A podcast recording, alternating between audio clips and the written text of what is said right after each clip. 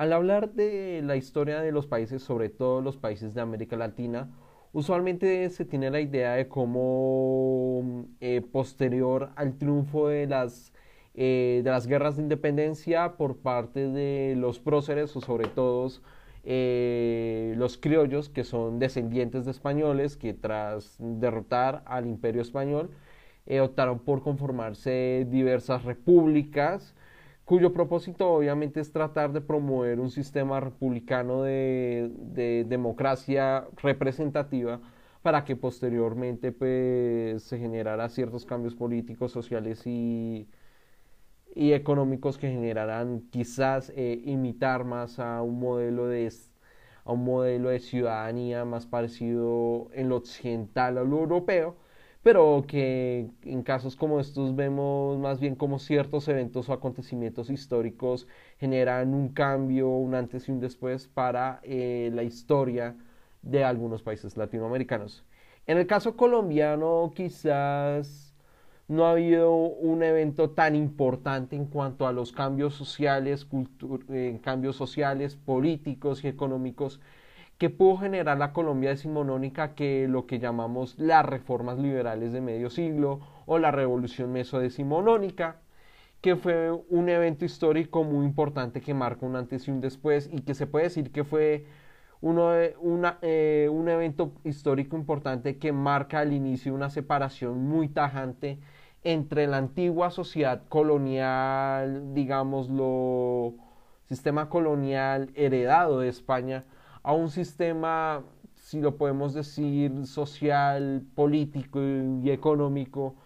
que trató de alguna manera de imitar occidental, a un modelo más occidental, más cercano a Europa, eh, tipo Francia o Inglaterra, incluso estadounidenses, si podríamos decir. Es a partir de aquí que en este podcast especial conmemorando el 20 de julio, y por supuesto el 7 de agosto, vamos a hablar hoy de lo que, de lo que fueron estas reformas, las reformas liberales de medio siglo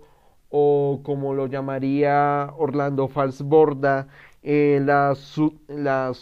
eh, la subversión liberal de medio siglo o las reformas mesodecimonónicas, de cómo de alguna manera estas reformas promovidas por el naciente Partido Liberal Colombiano eh, generaron de alguna manera un cambio eh, político, económico y social en, la, en, Colombia y que generaron cambios que de alguna manera de alguna manera persisten hoy en día en Colombia. Y entonces, a partir de esa pequeña explicación, damos la bienvenida a un nuevo capítulo de podcast, en este caso, sobre eh, el impacto que generaron las reformas liberales en la Colombia del siglo XIX.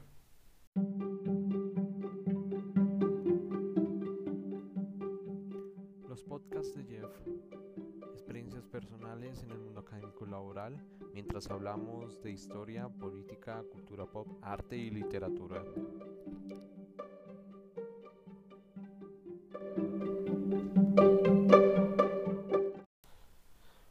Bueno, eh, bienvenidos todos a un nuevo capítulo de podcast. Em, algo antes de empezar un poco sobre este tema de las reformas liberales, quiero hacer unos pequeños paréntesis o más bien algunas recapitulaciones respecto al tema. Si bien yo ya había mencionado en un, video en YouTube, en el cuarto capítulo de Introducción a la Historia de Colombia, sobre la conformación del Estado neogranadino que las reformas liberales de medio siglo XIX consistieron obviamente en, en, ciertas políticas generadas desde arriba por parte de los dirigentes, o sea, hay que tener en cuenta que estas reformas o esta revolución mesodecimonónica fueron generadas o sea, por parte de la élite criolla, o más bien la élite criolla que se identificaba, o la élite eh, neogranadina, que se identificaba con las ideas del Partido Liberal o del naciente Partido Liberal. Por eso no es casualidad que tras la conformación del Partido Liberal en 1900, perdón, 1848 de parte de Ezequiel Rojas y que ahí pues hay diversos integrantes. Eh, de, esta, de estas reformas liberales no es casualidad de cómo el gobierno de José Hilario López y José María Obando promovieron estas ideas que lo que, que, lo que permitieron fue generar o sea, diversos cambios históricos muy necesarios para el país, como por ejemplo la abolición de la esclavitud, el sufragio universal, la separación de la iglesia de, los asuntos privados, o sea, un primer paso a lo que sería un Estado laico que pues, obviamente se promovería tiempo después con la del Olimpo Radical, o sea, que ya se permitiera un registro civil, un matrimonio civil y obviamente la posibilidad del divorcio. Hoy, eh, aparte obviamente las libertades individuales, económicas y sociales, que todas estas estarían consolidadas a partir de la Constitución de 1853. Entre otras políticas que, que empezarían en esta época, pero que serían em, sustanciales incluso posteriormente se implementarían con mayor fuerza eh, durante el Olimpo Radical, que sería el tema del fin de los que sería el, fin de los bienes de manos muertas. Pues recordemos que para más o menos mediados del siglo XIX no es casualidad que la Iglesia Católica colombiana era el mayor terrateniente del país.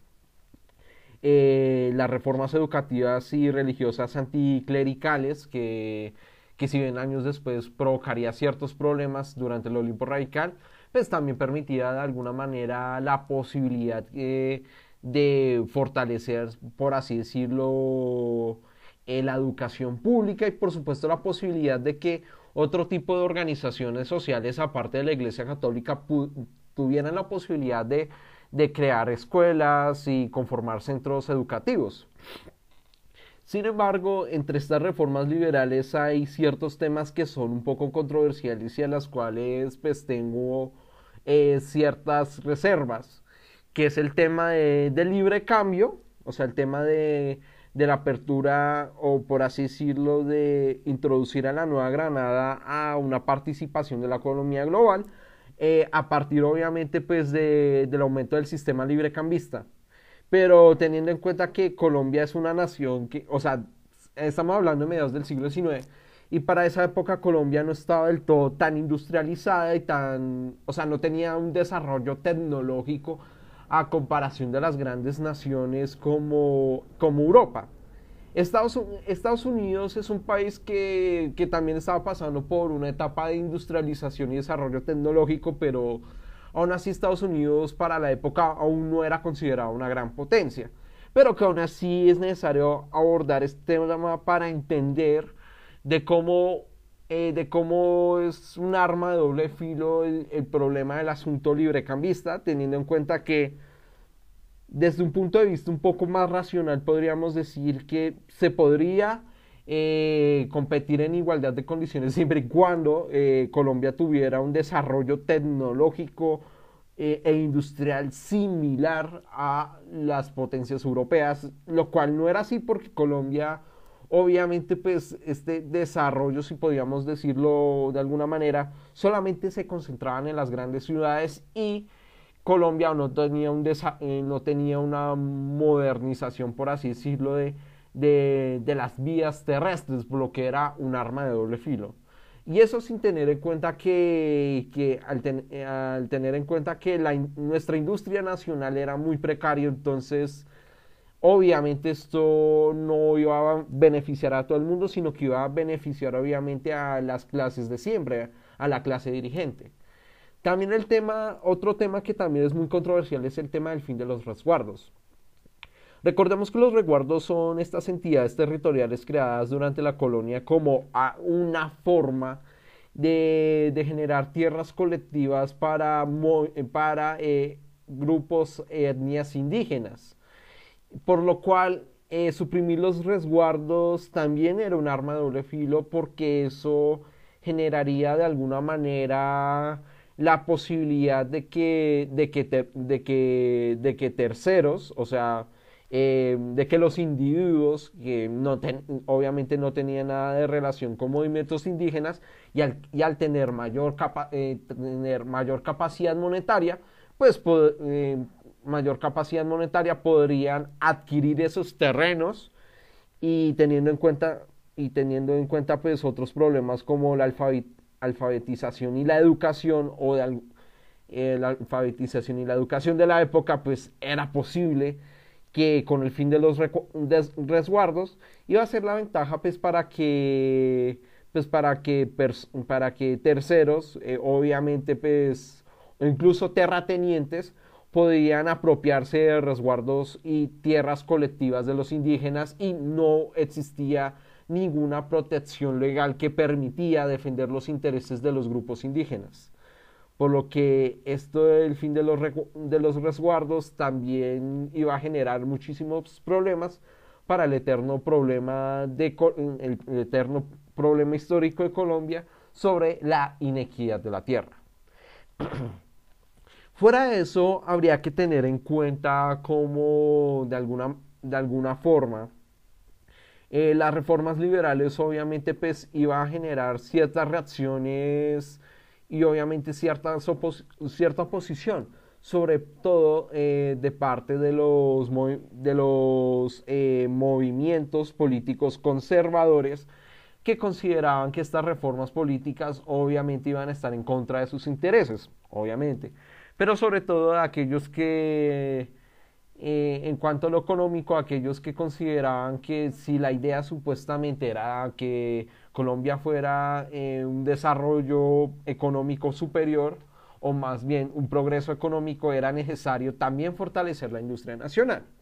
Quizás la única cosa en que estoy de acuerdo, el resto ya sabemos cómo eran los movimientos conservadores de Colombia.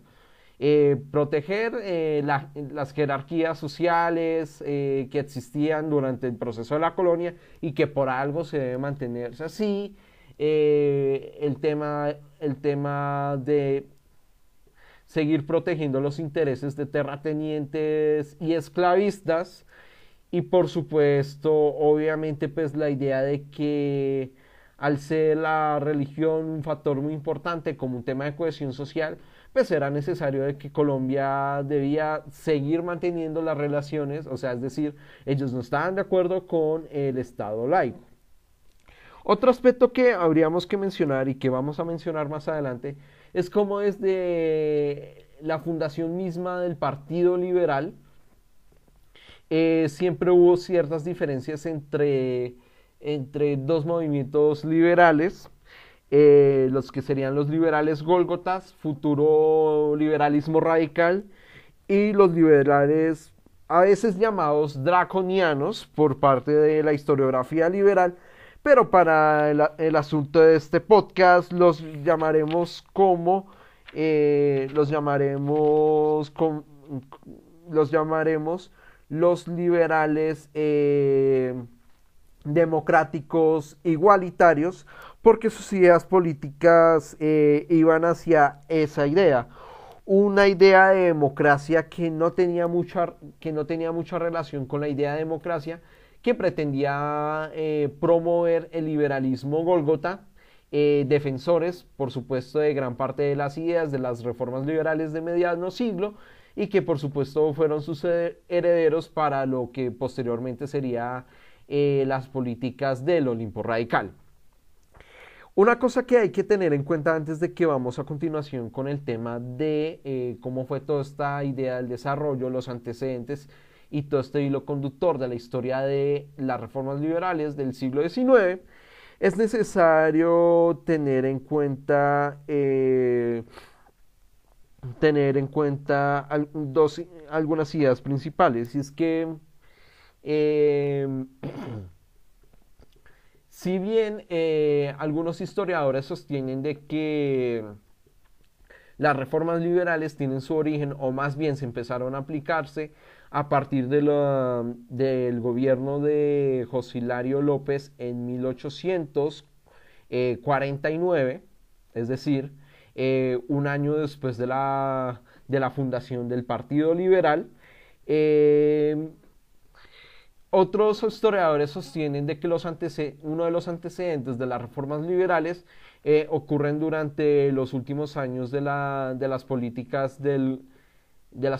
económicas del gobierno de, o al menos del primer gobierno de Tomás Cipriano de Mosquera, debido a que para 1846, 47, eh, sería 1846, eh, Florentino González, uno de los partidarios y,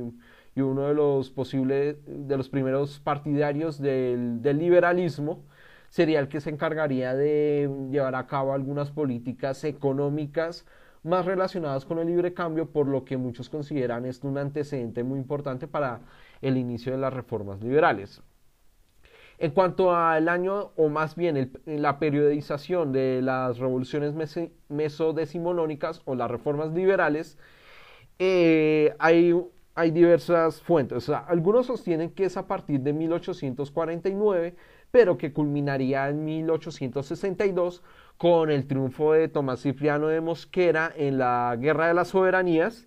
y obviamente pues su política de desamortización de bienes de manos muertas y, la, y posteriormente la constitución de 1863 que sería el origen del Olimpo Radical y los Estados Unidos de Colombia. Otros historiadores sostienen que es a partir de, lo, de las consecuencias y los efectos que trajo eh, la revolución de los artesanos de 1854 y el fin del gobierno popular de los artesanos en diciembre de 1854 tras la victoria de, de los constitucionalistas, es decir, la alianza entre los liberales golgotas y los conservadores frente a los liberales democráticos igualitarios eh, lo que no solamente terminaría con el gobierno popular de José María Melo, sino también el retorno a la constitución de 18, o más bien el retorno a, las, instituciones de la constitución de 1853 y por supuesto eh, de alguna manera una especie de, de pausa, si lo podríamos decirlo desde un punto de vista más siglo XX, eh, respecto a ciertas ideas de las reformas liberales, pero que de alguna manera sí se promovieron otras políticas liberales en, los, en el Internet no conservador de Manuel Mayarino y, Mariano Espina Rodríguez, que sería este proceso de federalización, lo de la Constitución de 1858 y esto de la Confederación Neogranadina,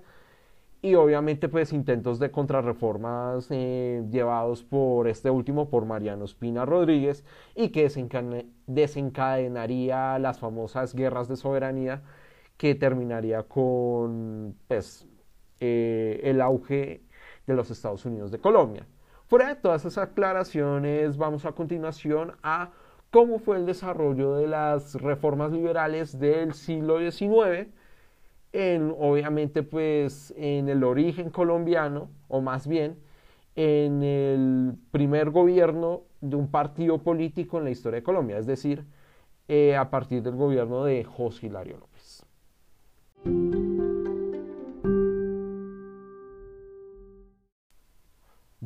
Ya que vamos a hablar de lo de las reformas liberales, es necesario tener eh, algunas ideas o algunos antecedentes respecto a a lo que motivaron de alguna manera eh, las reformas liberales mesodecimonónicas. En primer lugar, eh, aquí hay que mencionar algunas ideas que, que, están en la obra de Orlando Falsborda que se llama La subversión en Colombia, que es una obra de, del sociólogo barranquillero que habla sobre cómo ha sido la historia del cambio social eh, en Colombia desde la época de la, obviamente desde la época de las resistencias de parte de movimientos afrodescendientes e indígenas durante la colonia y ahí ya van pasando a diversos hechos históricos que hablan un poco de cómo ha sido como el tema de las resistencias, las subversiones en contra de periodos de nuestra historia en donde obviamente ha habido temas de subyugación y obviamente pues la idea de promover un sistema democrático un poco más abierto, un sistema democrático más directo al, al pueblo colombiano.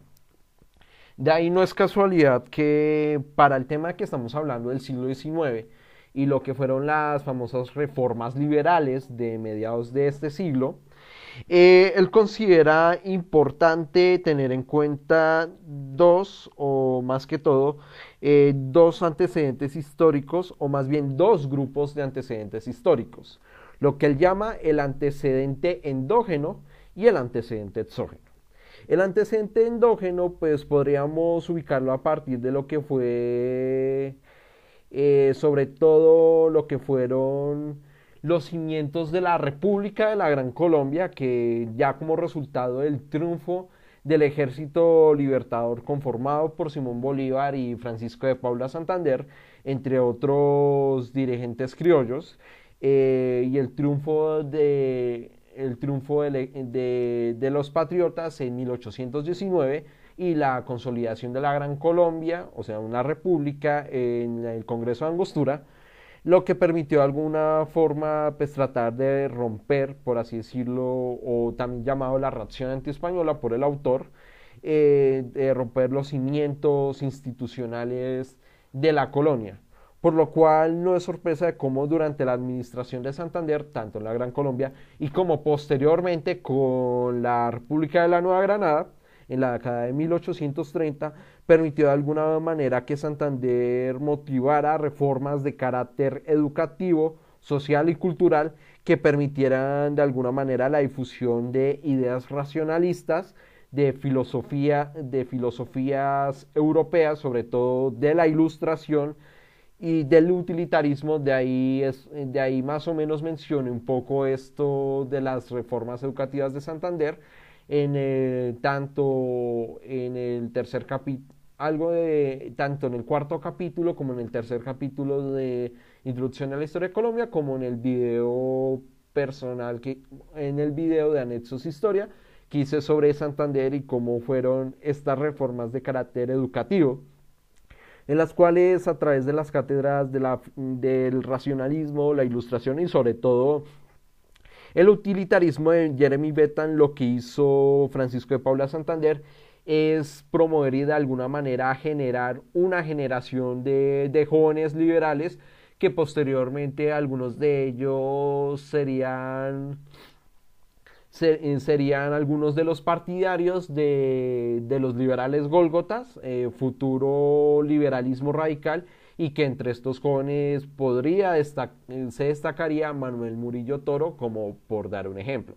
Por otro lado, eh, estarían los antecedentes exógenos, que serían lo que fueron inspirados por fenómenos políticos y económicos, eh, sobre todo europeos y estadounidenses, pero sobre todo europeos en este caso, que fue obviamente el desarrollo del capitalismo y la revolución industrial,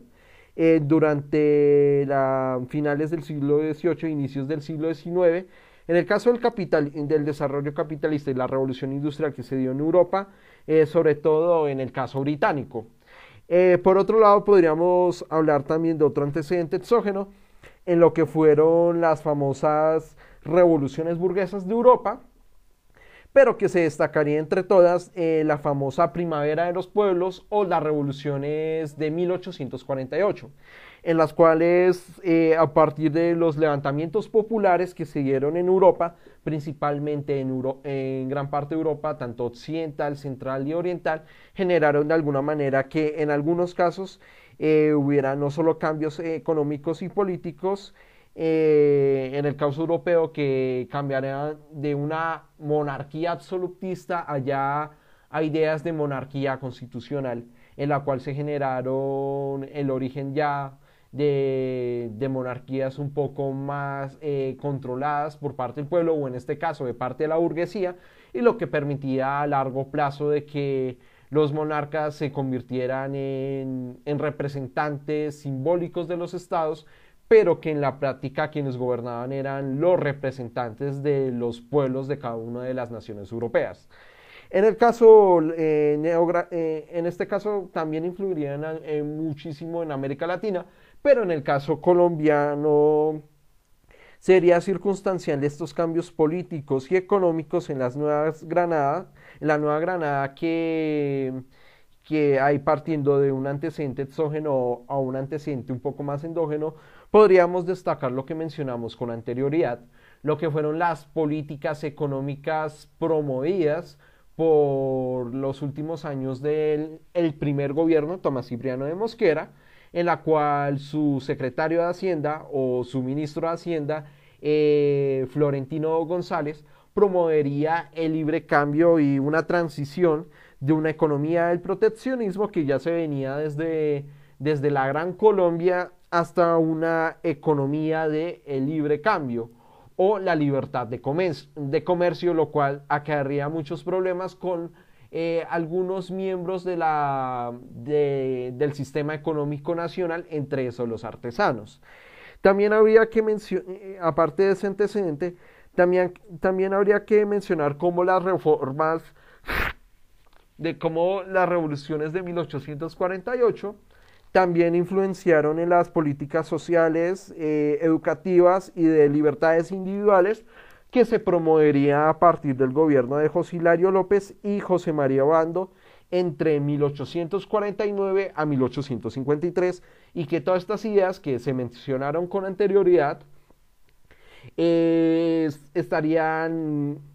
estarían reglamentadas en la Constitución de 1853. Hay que tener en cuenta que de estas eh, reformas eh, liberales eh, hubo diversos sectores sociales que participaron, ya sea como oposición o ya sea avalando estas reformas promovidas desde el Estado o en este caso promovidas por parte de la élite neogranadina. De estos protagonistas serían los comerciantes, que era un sector social que obviamente le, era conveniente este tipo de reformas, porque lo que buscaban por reformas políticas como el libre, el libre cambio permitiría obviamente beneficiar sus intereses y beneficiar sus intereses participar en el comercio internacional y de alguna manera permitiría que con la que con, con, la baja la baja tasa aduanera o la supresión de políticas proteccionistas como las tarifas aduaneras permitirían de alguna manera mayor beneficio económico y una mayor ganancia de parte de los comerciantes, por lo cual Temas como este, también el tema controvertido de la supresión de los, de los resguardos y obviamente pues con la abolición de la esclavitud permitiría de, permitiría de alguna manera promover, si se puede decir, o, les convenía de promover, un, de promover un, eh, de alguna manera una especie de proletarización o de alguna manera les convenía a los comerciantes que pudieran adquirir, o sea,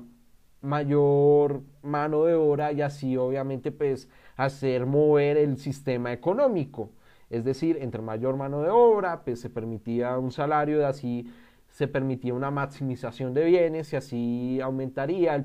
de alguna manera permitiría un mayor comercio de productos y bueno, todo esto relacionado con el tema del poder adquisitivo, eh, la mayor oferta y demanda, la mm, maximización de la producción eh, de, de, productos y este tipo de cosas. Por lo cual eh, los comerciantes serían los primeros,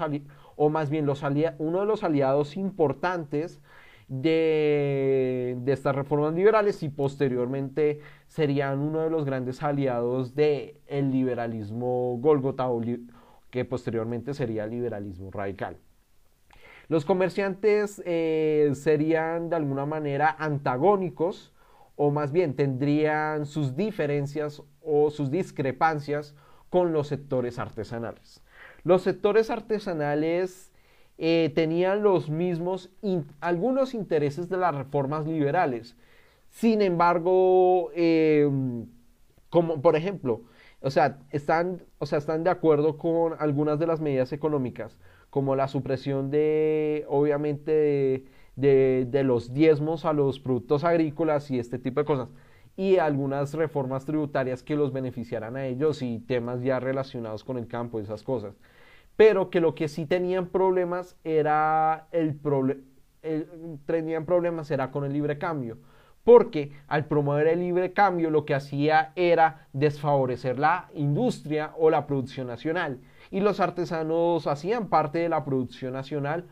de la, si se puede decir, naciente industria nacional, podríamos decirlo,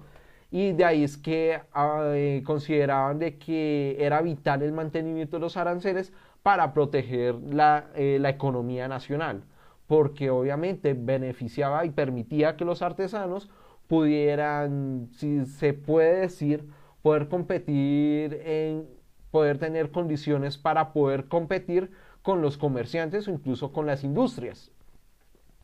Otros sectores que también participaron o hicieron parte de, estas reformas liberales, pues podríamos decir que fueron los pequeños agricultores, que con la supresión de cintos estancos o más bien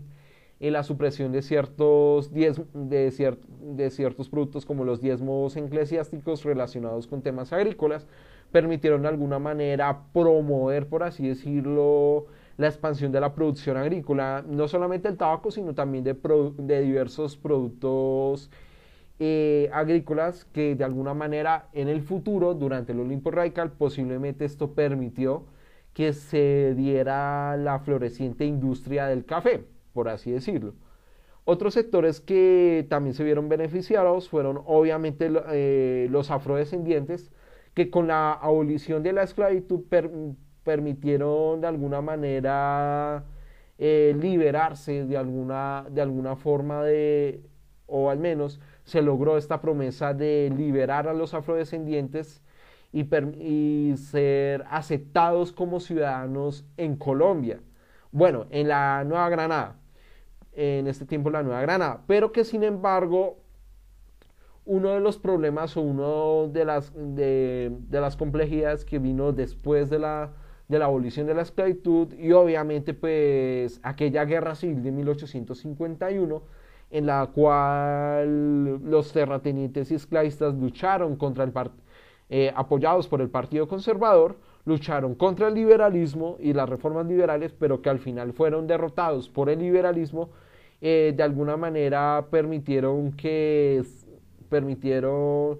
que el gobierno de la época se las arreglaba para llegar a indemnizar a, algunos de los, a gran parte de los terratenientes y los esclavistas, pero que no hicieron una política social adecuada para mejorar las condiciones de vida de los afrodescendientes liberados, sino que simplemente liberaron a los afrodescendientes, pero que no permitieron ciertas políticas que mejorarán sus condiciones de vida mientras los afrodescendientes pudieran, sobre, si se puede decir, se pudieran desarrollar como parte de la sociedad colombiana, como ciudadanos de Colombia, como ciudadanos de la Nueva Granada. Lo cual el tema de la abolición de la esclavitud, si bien es un tema que la historiografía ha sido muy importante y no hay que negar que, que, que fue, fue bueno, no obstante, eh, sí es necesario abordar el tema, el tema de que era necesario también promover ciertas políticas sociales, pues para la subsistencia y el auto, eh, si se puede decir la autosubsistencia y la economía, si se puede decir de alguna manera, eh, una especie de economía alternativa para la mm, supervivencia de comunidades afrodescendientes. Y este es quizás una de las de un tema que es necesario abordarlo en otra ocasión, pero que ahí dejo ese pequeño paréntesis para entender un poco la complejidad que vino posteriormente a la abolición de la esclavitud. Por supuesto era necesario abordar otro actor social muy importante para, la, para el tema de las reformas, que en este caso era el tema de los terratenientes. Los terratenientes obviamente eran partidarios del status quo, es decir, no es sorpresa de que gran parte de los terratenientes eran defensores del conservadurismo, por lo cual eh, por lo cual, con, ya mencionando cómo tras la abolición de la esclavitud, pues los terratenientes participaron junto con los esclavistas y el Partido Conservador en, las, en la Guerra Civil de, de 1851, pero que aún así que aún así, tras perder la guerra, pues eh, eh, llegaron a un acuerdo con el liberalismo pues, para indemnizarlos. De alguna manera, eh, uno de los mayores, uno de, los mayores, uno de, los asuntos que terminó obviamente en que los terratenientes se vieran desbeneficiados, por así decirlo, fue aparte de eso, pues la desmortización de los bienes de manos muertas, pues como ya se había mencionado, la Iglesia Católica para mediados del siglo XIX no es casualidad que era uno de los, o por no decir que era el, más, terrateniente más grande de, de la Nueva Granada en esa época, y que aún así el asunto con este tema de lo de lo de tema de reformas territoriales y agrarias pues generaron de alguna manera que más que acabar con la clase terrateniente, más bien transformó a los terratenientes a otro tipo de... Eh, a, otro tipo de, eh, de características. Es decir, no, no es lo mismo hablar de los terratenientes de la época anterior a las reformas liberales a los, a los terratenientes que surgieron posterior a las reformas, eh, a las reformas liberales del mediados del siglo XIX. Eh, otro asunto que quisiera mencionar respecto a este tema de las reformas liberales, que si bien ya había mencionado como en la Constitución de 1853 eh, promovería una especie de transición de un gobierno, si se puede decir, de un gobierno de un gobierno o un sistema, eh, un sistema unitario descentralizado a un sistema federal, eh, también habría que mencionar cómo de alguna manera esta, este fenómeno permitió que hubiera eh, avances muy importantes para la historia del país, o al menos antecedentes muy importantes para la historia del país. Si bien ya mencioné cómo para 1853 en, la, en Vélez Santander se promovió lo que sería el, primer antecedente importante sobre el, sufragio, el sufragio del sufragio universal completo, es decir, de que tanto hombres como mujeres tenían el derecho a votar, por lo cual,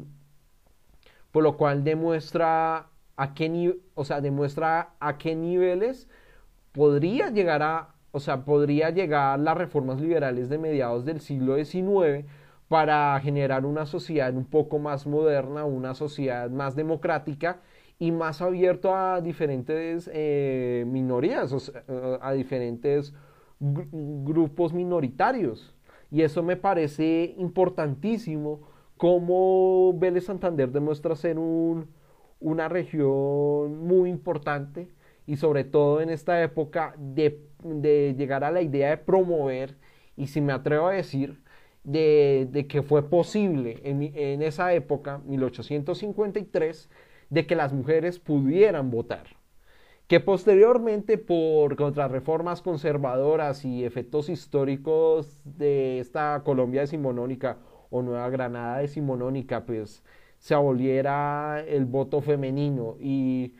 posteriormente se tendría que esperar hasta los años 50 para que las mujeres pudieran volver a tener el derecho a votar, eso ya es otra historia, pero igual sí es necesario una vez más abordar este tema importantísimo de cómo las reformas liberales del siglo XIX llegaron a, a tener, o sea, políticas y y unos programas de gobierno tan importantes pues para llegar a ser una sociedad un poco más moderna, una sociedad un poco más democrática, por así decirlo. Y, esa partida aquí que también quería mencionar, que aparte de estas antecedentes e influencias mencionadas por Cars, eh, por, por, perdón, por Orlando Falsborda, también es importante abordar este tema sustancial acerca de cómo, de cómo hubo otra influencia en las reformas liberales de medio siglo XIX. Y es uno que usualmente no se menciona muchísimo en la historiografía nacional. Supongo que por lo que más adelante vamos a ver cómo las reformas liberales del siglo XIX terminaron, o al menos uno de sus puntos más álgidos, eh, o su auge, terminó en la Revolución de los Artesanos de 1854, pero que antes de hablar de eso es necesario mencionar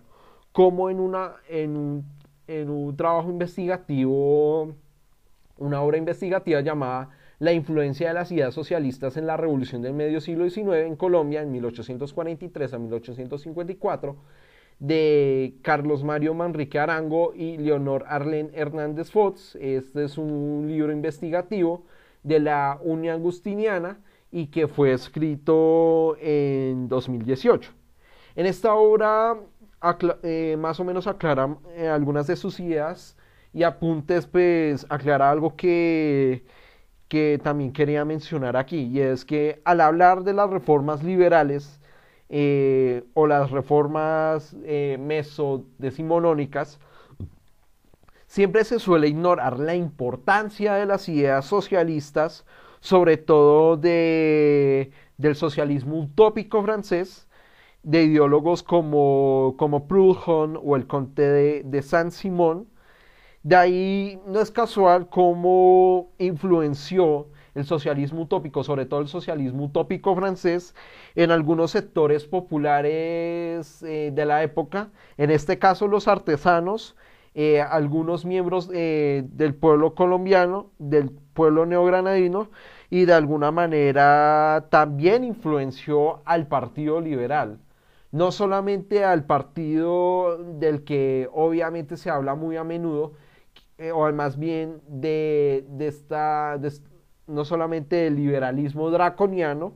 que hoy, insisto esta vez, ya me refiero a, a, partir de aquí ya me refiero a los draconianos como los liberales demócratas igualitarios, pero que también influenció de alguna manera al liberalismo Gólgota, sobre todo el liberalismo Gólgota, eh, futuro liberalismo radical.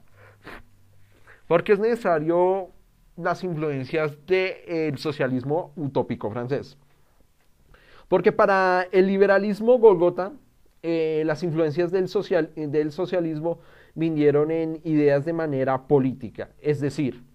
si bien en lo económico el liberalismo Golgota tiene, tiene en común con el, con el liberalismo inglés, sobre todo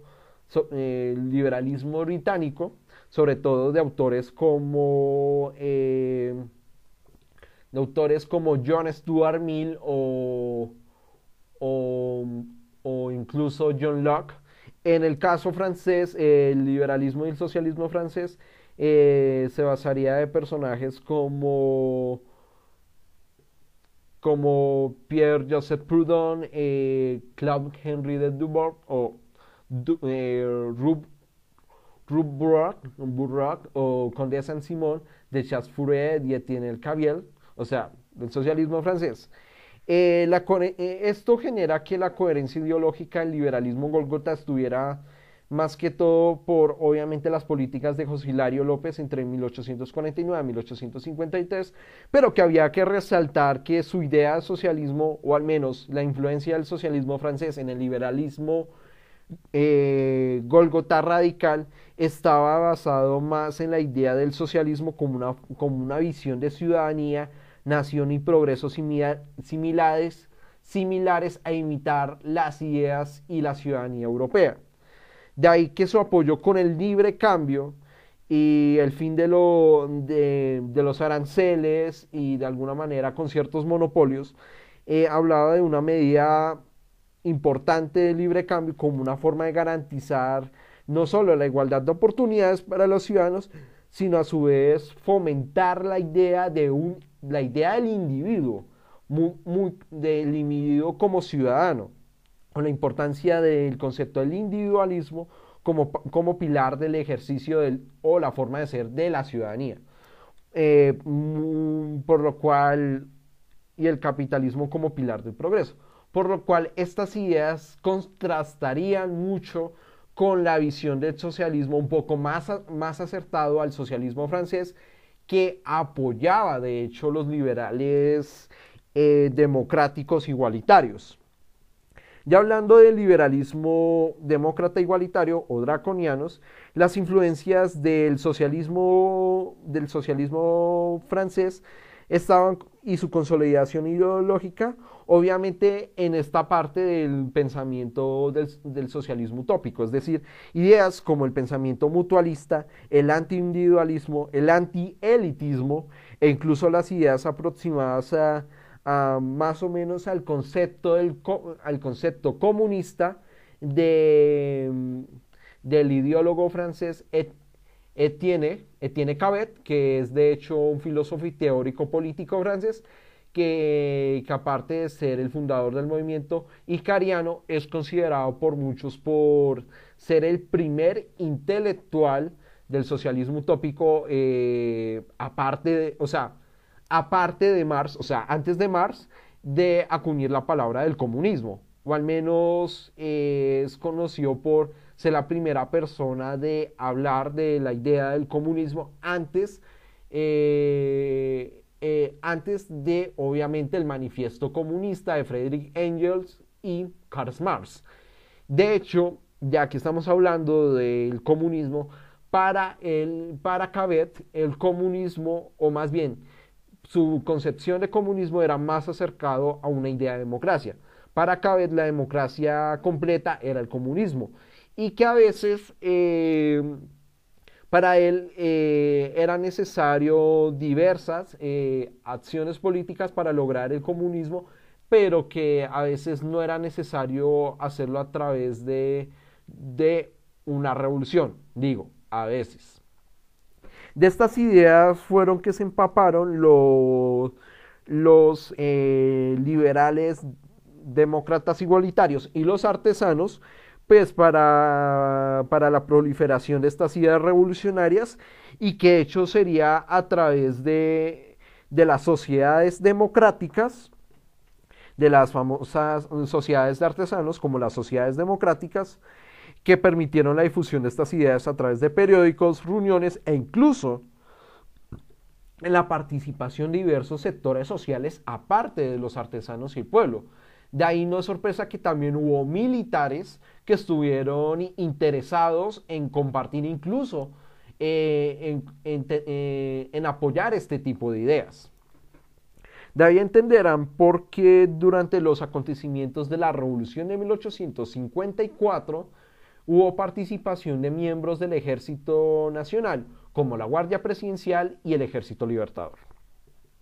Eh, de ahí, de este tipo de ideas, de, este tipo de concepciones e ideas e interpretaciones sobre el socialismo es que hubo discrepancias entre el liberalismo gólgota, eh, o sea, la élite, entre, sobre todo la élite liberal, es decir, la élite bogotana, la élite caleña, incluso la élite de, eh, de, Popayán, es decir, la élite payanesa, y obviamente los liberales democráticos igualitarios que pertenecían obviamente al pueblo, a los artesanos y, y otras eh, otros sectores sociales entre clase media baja, por así decirlo, y que estas diferencias estarían muy,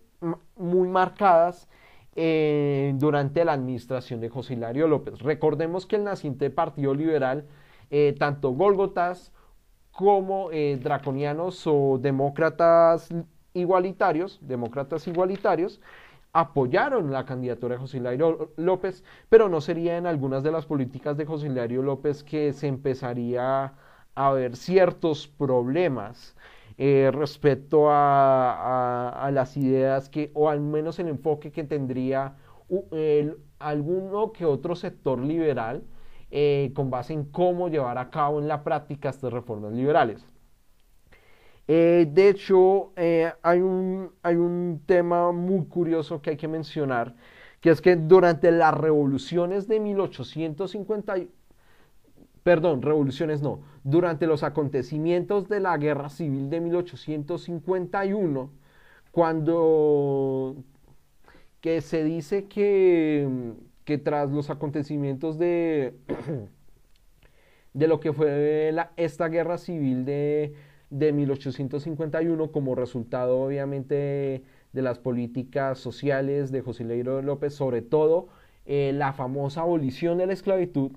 y obviamente pues eh, la guerra entre liberales y conservadores, al final sería, al final triunfarían los, eh, triunfarían los liberales. Pero hay que tener en cuenta que este triunfo se debe, se debe gracias a la disciplina y a la cohesión social del sector del liberalismo democrático igualitario, lo que permitió que, por ejemplo, las sociedades democráticas pudieran eh, tuvieran milicias organizadas y fueron, y fueron ellos eh, los que a través de la suministración de tropas, de, recursos, entre otras, eh, si se puede decir, habilidades, permitieron que fueran ellos los que pudieran derrotar a los conservadores en 1851. Por lo que de alguna manera esta guerra, si bien de alguna manera permitió temporalmente defender eh, las reformas liberales, al mismo tiempo eh, fue uno de los antecedentes a, esta, a estas discrepancias entre los liberales demócratas igualitarios y los liberales gotas. De hecho, se dice que para la época de, enero de 1852 eh, hubo, hubo ciertos temores de parte de, parlamentarios o congresistas del liberalismo gólgota que, que vieron con muy malos ojos el aumento de la cohesión social y de la participación cada vez más activa de las sociedades democráticas y que incluso veían que era una fuerza política incontrolable y que por lo tanto eh, podría generar a largo plazo que, que si con esa fuerza pudieron derrotar a la élite conservadora en 1851, era muy probable que si no se le mantenía raya a las sociedades democráticas, podrían acabar con, la élite liberal con la élite liberal Golgota. Entonces, a partir de este tipo de discrepancia... Ah, otro tema también importante que quiero mencionar aquí es que también durante esta época del gobierno de José Hilario López eh, existió un famoso periódico liberal, obviamente liberal eh, demócrata igualitario, eh, demócrata igualitario, eh, que se llamó el famoso periódico eh, El Alacrán. Era un seminario colombiano fundado por Joaquín Pablo Posada y Germán Gutiérrez Piñeres, ambos provenientes de la costa atlántica y que circuló entre enero a febrero de 1849. Ellos eran obviamente partidarios del, eran partidarios del liberalismo democrático igualitario y que por qué este periódico duró tan poco. Porque resulta que si bien para la época de José Hilario López existía, la, eh, existía y fue permitido la libertad de prensa, eh, la forma como el alacrán eh, utilizaba la sátira y obviamente una indagación política muy mordaz en contra de la élite bogotana,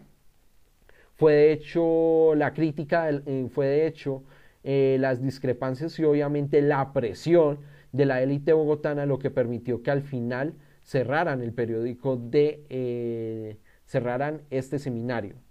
Sin embargo, esto no terminaría así y de hecho eh, Joaquín Posada y Germán Gutiérrez posteriormente participarían en, en otros periódicos, en otros seminarios que difundirían las ideas del liberalismo democrático igualitario. Y de hecho sería uno de ellos, en este caso Joaquín eh, Pablo Posada, quien defendería eh, y difundía, difundiría muchas de las, muchas de las ideas de, de, los artesanos y sobre todo sería eh, un activista un activista político muy importante durante la revolución de 1854. De ahí en adelante, pues, eh, de ahí en adelante, pues, pues, lo que se menciona, hubo diferencias entre, entre Gólgotas y,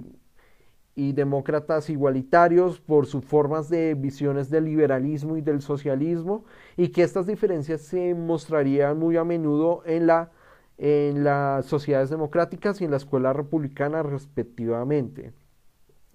Eh, de alguna manera, eh, estos serían antecedentes muy importantes para lo que sería eh, la posterior revolución de los artesanos de 1854 y posteriormente pues lo que sería la guerra civil del mismo año. Entonces, a partir de ahora, vamos a continuación a lo que fueron los acontecimientos de la revolución de los artesanos y cómo esto genera el inicio el fin de las reformas liberales de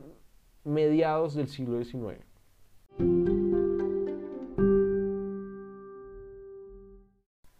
Llegó el momento de hablar sobre eh, los acontecimientos que llevaron a la revolución de 1854 a lo que fue el primer gobierno popular en la historia de Colombia y a lo que sería la guerra civil de ese mismo año, que terminaría obviamente de una manera dramática en el obviamente el retorno de las instituciones que se habían instaurado en 1853. Hay que remontarnos a esa fecha. En 1853 era un año álgido, porque de ahí ya partieron cobijas el liberalismo Golgota, futuro liberalismo radical y el liberalismo draconiano o más bien el liberalismo demócrata igualitario. ¿Por qué partieron cobijas? Porque resulta que ya habiendo mencionado estas diferencias entre liberales eh,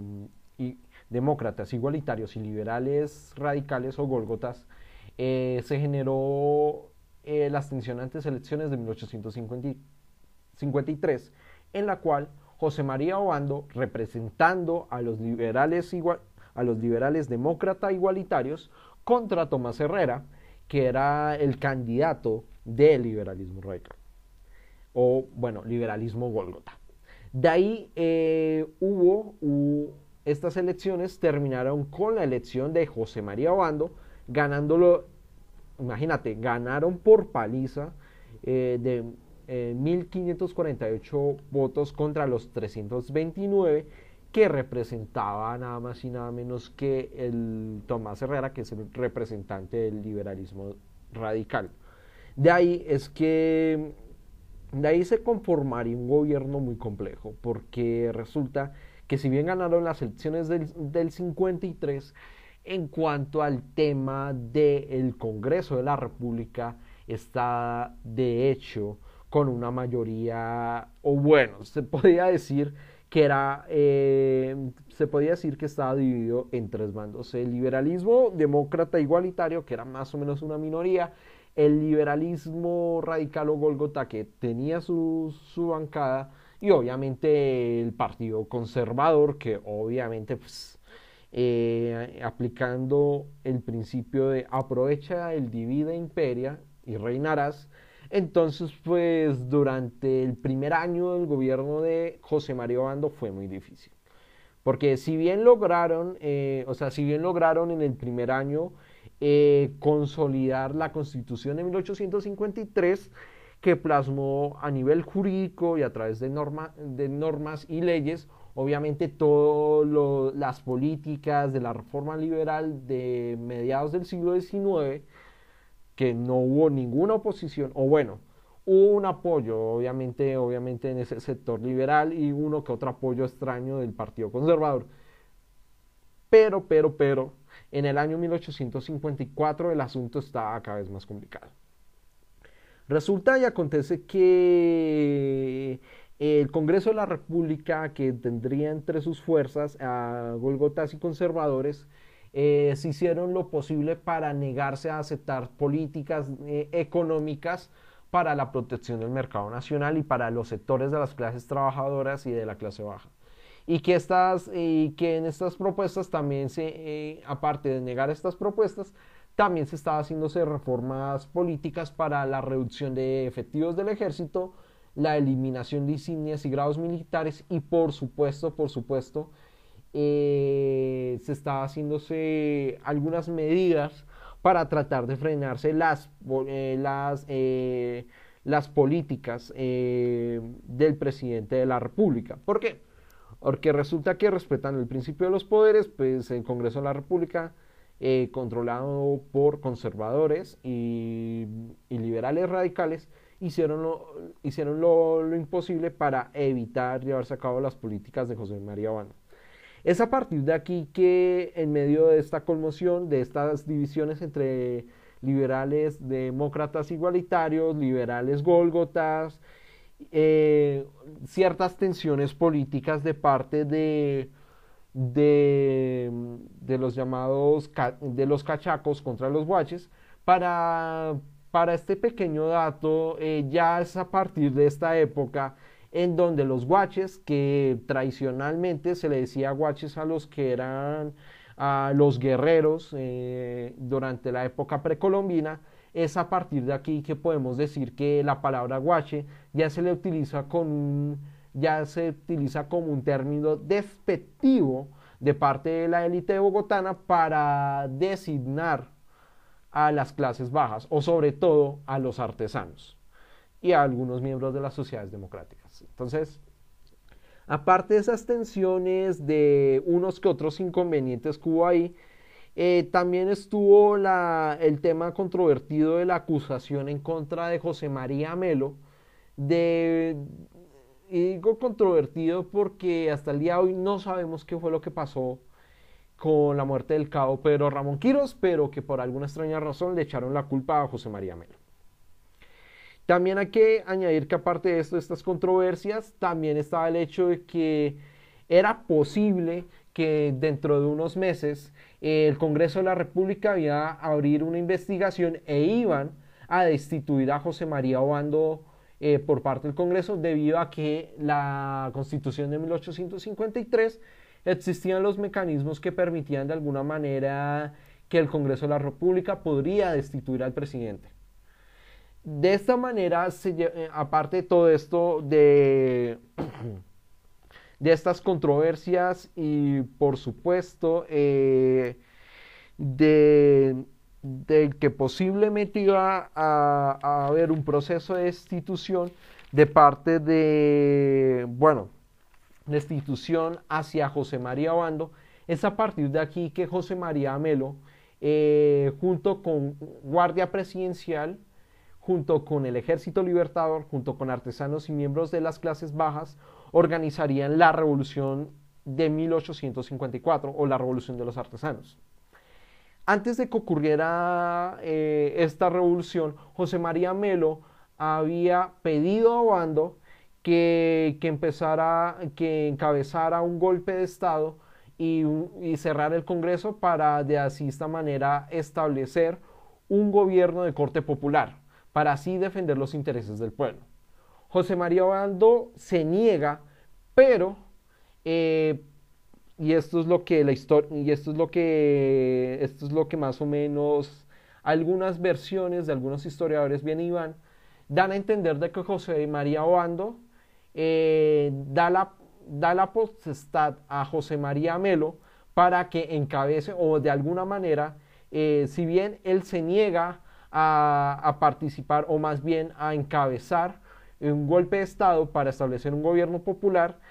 al mismo tiempo él, él se entrega a las fuerzas revolucionarias y, y, permite que se lleve a cabo este proceso histórico. Es a partir de aquí que el 17 de abril de 1854, eh, José María Melo José María Melo, con apoyo del de la Guardia Presidencial, del Ejército Libertador, de los artesanos y algunos miembros de, los liberales democráticos igualitarios, eh, toman eh, encabezan un golpe de Estado, toman el poder, disuelven la Cámara de Representantes y, eh, y José, y José María Obando, dejando, dejándose llevar de estos acontecimientos, se entrega a las fuerzas de Melo, eh, lo dejan en arresto domiciliario y es a partir de aquí que, se que José María Melo asume el poder como presidente de la República y se proclama, por así, y se proclama, por así decirlo, el gobierno popular, el primer gobierno popular en Colombia. Pese a que muchos historiadores, usualmente muchos de, de corte herederos del liberalismo radical, van a acusar posteriormente que esto fue una dictadura democrática o socialista, en realidad se puede decir que esto fue un, sí, claro, fue un levantamiento popular y un gobierno popular obviamente encabezado a partir de las armas y no a través de un proceso democrático, pero se puede decir que es un gobierno popular al fin y al cabo.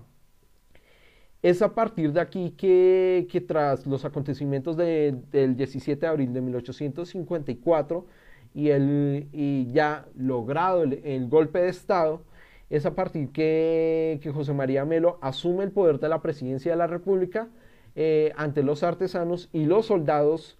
y los miembros del pueblo del,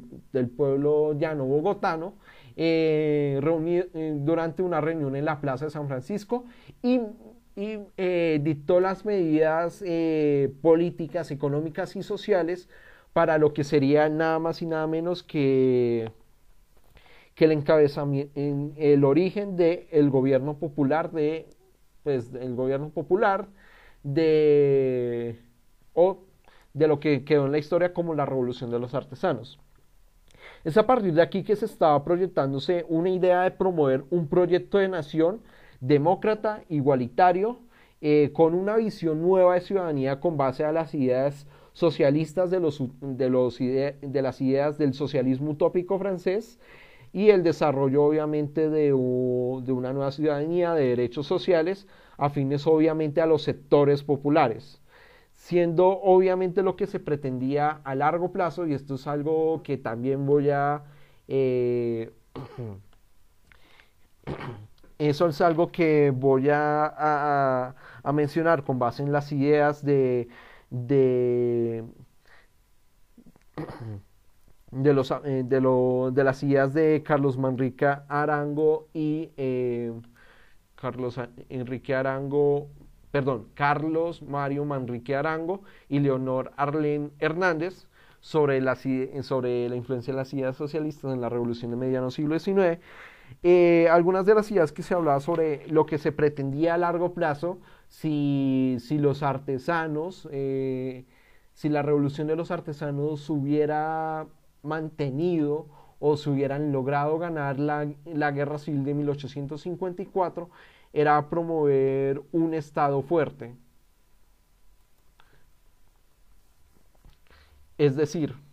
eh, lo que pretendió la revolución de 1854, lo de los artesanos, es que con este gobierno popular se pretendía eh, crear una convención nacional, o sea, la Convención Nacional de 1854, que pretendía crear un nuevo orden, unas nuevas instituciones y unas nuevas visiones de república democrática igualitaria, o sea, basado en, los gobiernos, en, basado en las ideas de un gobierno popular muy afines al socialismo utópico francés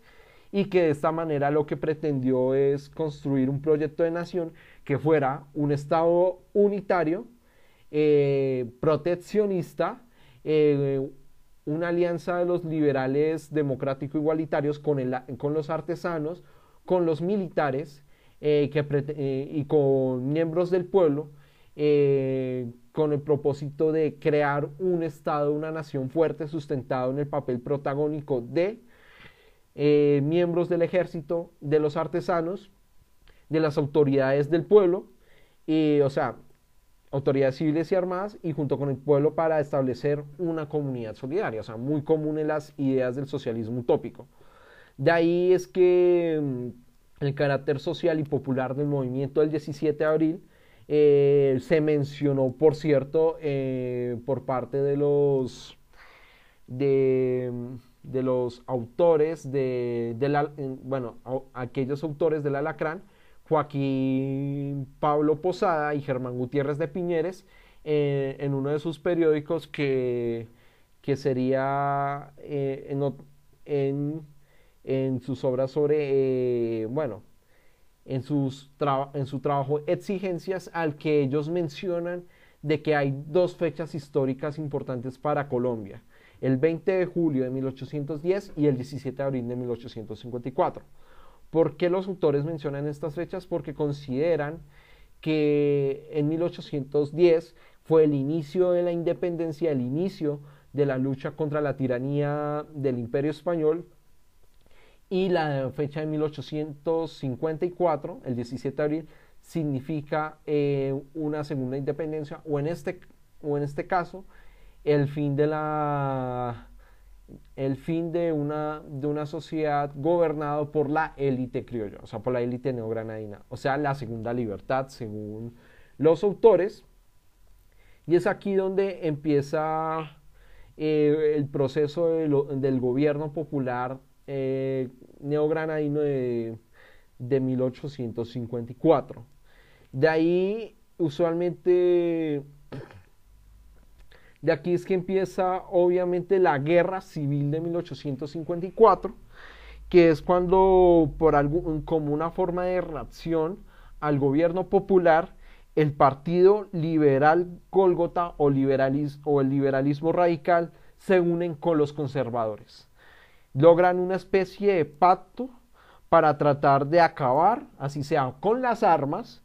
con el gobierno popular liderado por José María Melo y los artesanos. De ahí es que empieza la más o menos empieza la Guerra Civil de 1854 en la cual estaba entre los que defienden la Constitución de 1853, o sea, los liberales radicales y los conservadores, contra el gobierno encabezado por los liberales demócratas igualitarios.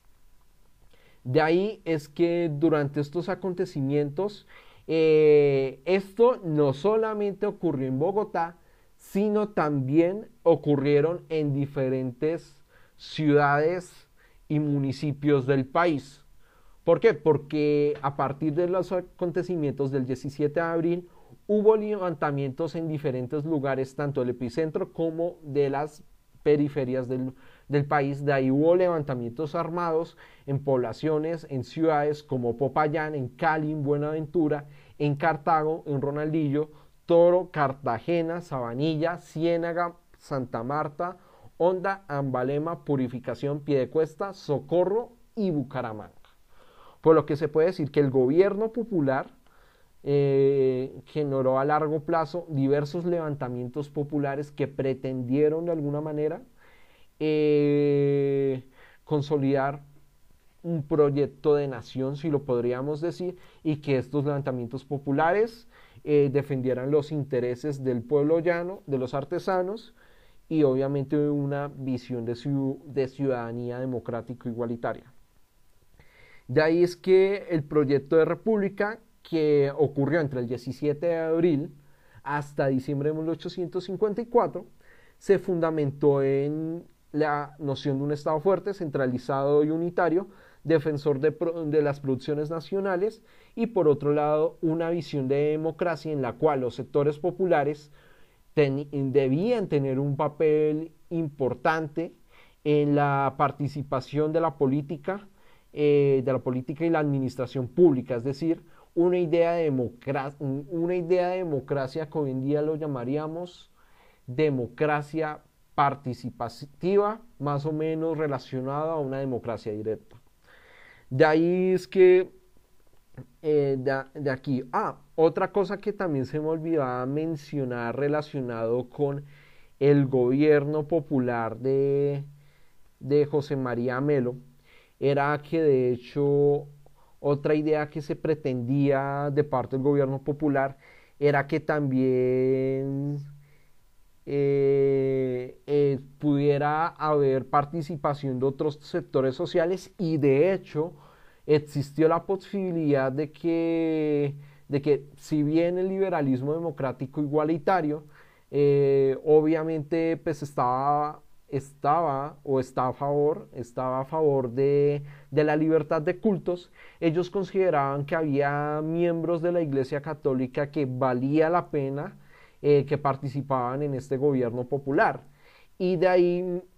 de ahí se dice que existió la posibilidad de que, de que, la, de que los jesuitas tuvieran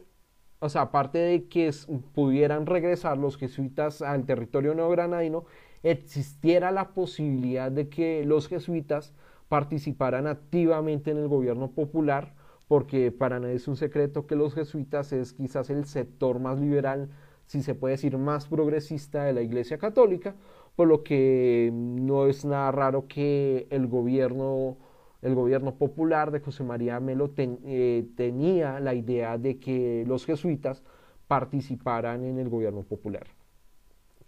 Por otro lado, el gobierno, de, el gobierno constitucionalista, que fue como se denominó a esta alianza entre Golgotas y, y conservadores, establecieron un, establecieron un gobierno provisional en Ibagué para luchar contra el gobierno popular de Melo. Y de hecho, eh, y de hecho esto tuvo participación tanto o sea, fue una especie de gobierno bipartidista, entre comillas, en la cual tuvo participación tanto de los directivos del Partido Conservador como de uno de los representantes del liberalismo, que era José Ovaldía, que fue el que estableció ese gobierno provisional. También, eh, también hubo la unión de diferentes tropas militares para la lucha contra el gobierno popular, que fue la triada la triada militar de José Hilario López, liberal Golgota, Tomás Cipriano de Mosquera, que ya para este punto de la historia, Tomás Cipriano de Mosquera aún no, había tomado ningún partido ni por el liberalismo ni por el conservadurismo, y por supuesto el representante del conservadurismo, eh, Pedro Alcántara Herrán, presidente eh, de la República entre 1841 a 1845. De ahí eh, ambos se unieron en, diferentes tropas para derrotar a los ejércitos del gobierno popular y que por parte del gobierno popular hubo participación de, otro, de otros grupos. De hecho, habría que mencionar como eh, Juan José Nieto Gil, eh, primer presidente afrodescendiente de Colombia, o bueno, futuro presidente afrodescendiente de Colombia, eh, defendió el gobierno popular de José María Melo. Y de hecho, él fue uno de los que encabezó la rebelión popular en Cartagena y de hecho era eh, gobernador eh, de la provincia de Cartagena que apoyaba al gobierno de Melo y que obviamente pues fue derrotado por Tomás Cipriano de Mosquera en junio de 1854. Otra cosa que habría que mencionar un poco respecto a, al tema de, de, lo del gobierno popular, porque a pesar de estas buenas intenciones, de estas buenas ideas, eh, respecto a, a, lo que se pretendía con, con el gobierno popular encabezado por los liberales democráticos igualitarios, porque al final la guerra civil, o más bien, la revolución de 1854 solo duró ocho meses o, fueron derrotados en Bogotá en, 1800, en diciembre de 1854. Resulta y acontece que... Ah, antes de mencionar ese pequeño asunto, un pequeño paréntesis, eh, hay una curiosidad respecto a la guerra civil de 1854 y es el hecho de que de que durante estos acontecimientos de la Revolución de los Artesanos, en la, en la provincia de Medellín o en la provincia de Medellín, eh, cuando ocurrieron los acontecimientos de la Revolución de 1854 y posteriormente el gobierno popular encabezado por los liberales democráticos, eh, los, los, la élite antioqueña o bueno, la futura élite antioqueña, o me, eh, estaban asustados con, o tenían miedo de cómo el gobierno popular iba a acabar con sus intereses. Y existe, eh, existe una anécdota histórica en la cual eh, se pretendió, y esto se, puede constatar en una de las obras de, de Franz Safford, que se habla de cómo en 1854 eh, la provincia de Medellín pretendió eh, incorporar a la o, mandaron cartas al gobierno de los Estados Unidos de la época que pretendían que anexaran a la nación a la, a, la nación neogranadina a los Estados Unidos para supuestamente acabar con la inseguridad de la propiedad y con el supuesto vandalismo que iba a generar el, eh, los, las sociedades democráticas y el gobierno popular eh, encabezado por José María Melo. Esto solamente se quedó en lo que siempre, eh, esto se quedó simplemente en una anécdota histórica, pero quería mencionarlo como una forma como de mencionar el problema, o bueno, de cómo el gobierno popular de, de José María Melo, pues hubo, ocurrieron diversos sucesos muy curiosos en la historia. Ahora sí vamos a la parte importante y es el por qué el gobierno popular de 1854 fue derrotado en diciembre. Eh, resulta y acontece que, que uno de los, de los, de los problemas eh, relacionados con, con, esto está, algunos historiadores sostienen de que eh, supuestamente no había, en teoría no había una cohesión social o al menos un gobierno eh, relativamente, eh, relativamente cohesionado y que en eso se ve tal vez a que algunos historiadores sostienen que José María Melo era una persona indecisa y que pese a que era un genio militar en algunos un genio militar en algunos sucesos en la revolución de 1854 no mostró mucha sagacidad en cuanto a en cuanto a temas de administración pública y temas como de cómo se debía desempeñar obviamente pues eh, la idea del, gobierno del gobierno popular y de la democracia comunitaria y solidaria que se pretendía promover en esto. Otros consideran que más bien eh, diversos acontecimientos estuvieron detrás de la caída de los de la caída del gobierno popular. Y es más bien que no todos los o sea no en, en, casi algunas regiones del país no hubo una cohesión social eh, de parte de, de, algunos de campesinos de movimientos indígenas eh, y digo en algunas regiones. Porque por ejemplo en lo que fueron en lo que fue la parte en algunas regiones eh, no hubo una cohesión social de parte de,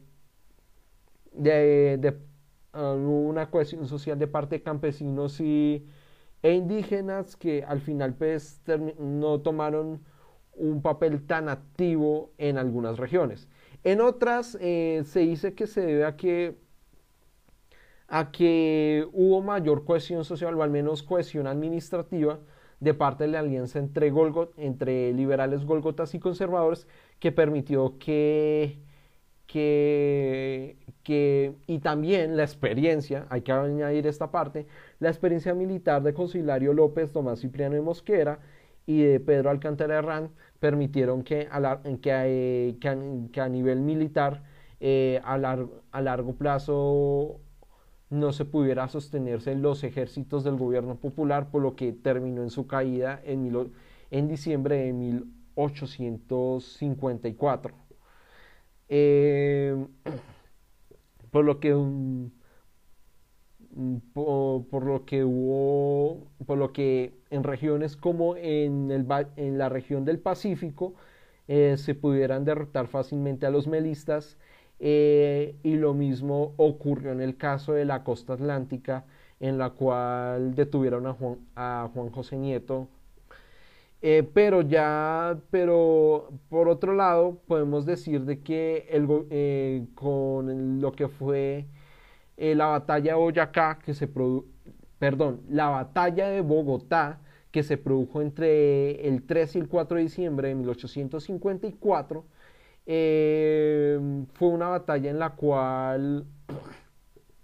en la cual hubo mucha resistencia de parte de la, de la ciudadanía de la ciudad. Es decir, eh, a pesar de que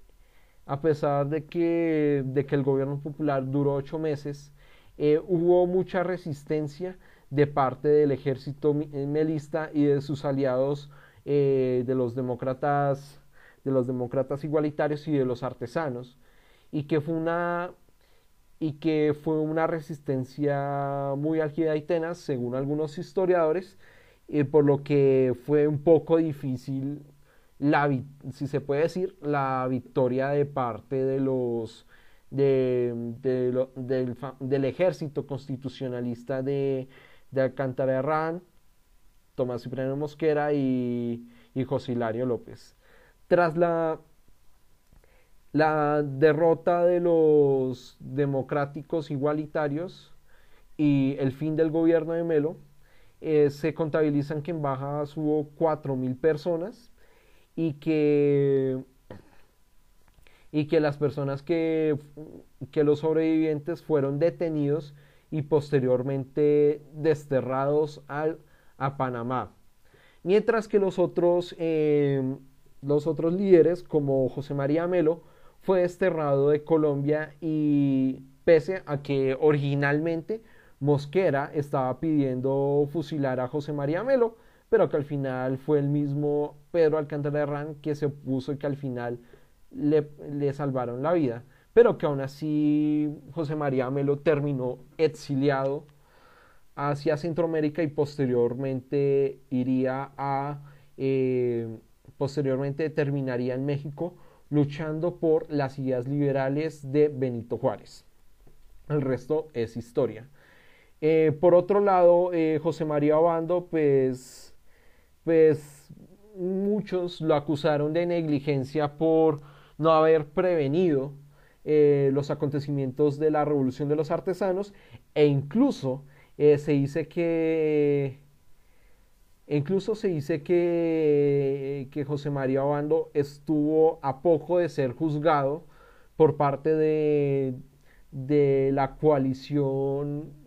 sí, de la coalición de gobierno entre liberales, golgotas y conservadores, pero que al final, debido a la intervención de alguno que otro, eh, debido a la intervención de alguno otro político que vino a defenderlo, en 1855, que fue la época en que fue juzgado José María Obando,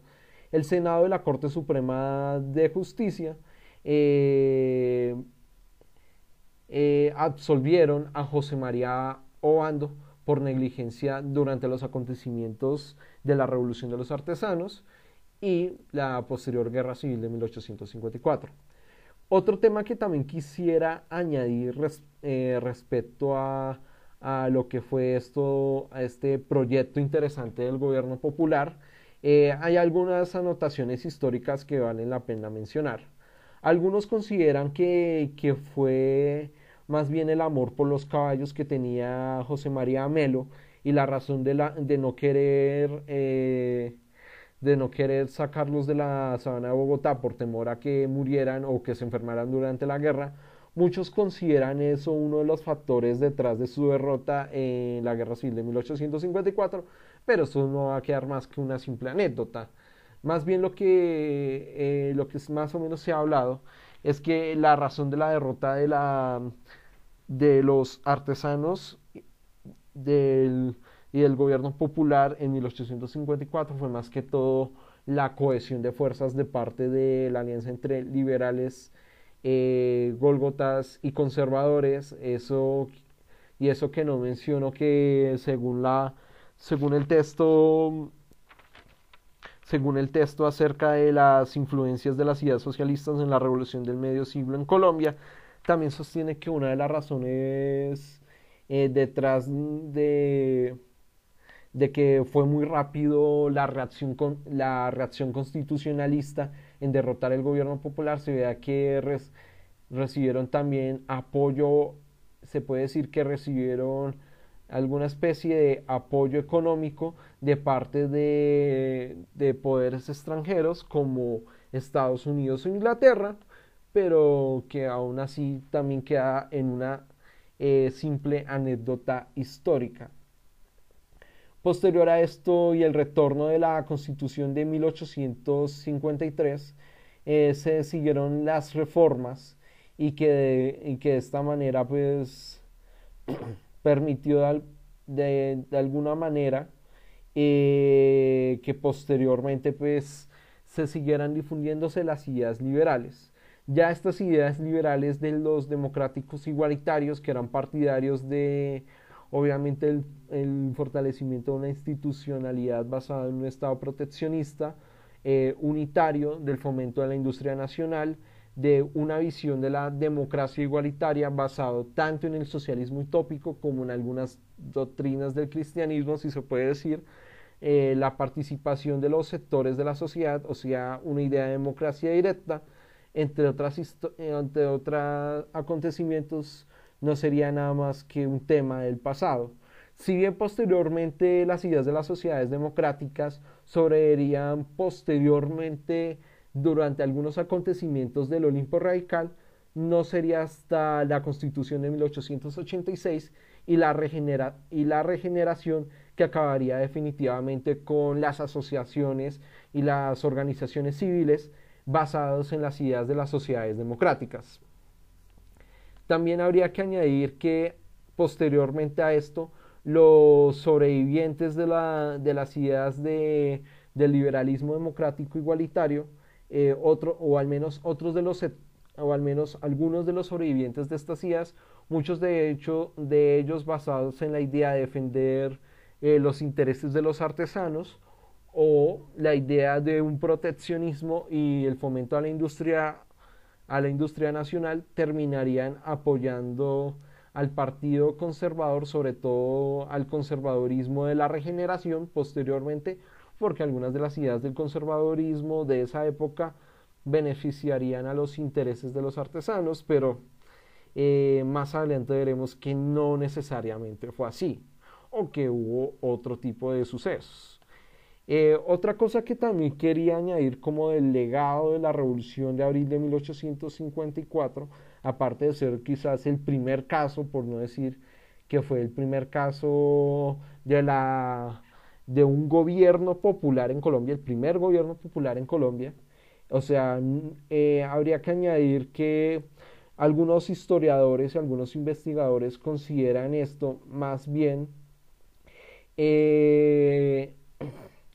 eh, considerarían que, que más que lo que algunos historiadores liberales y algunos conservadores considerarían una dictadura democrático-socialista, lo que en realidad fue y parece ser que algunos historiadores le dan la razón a esto,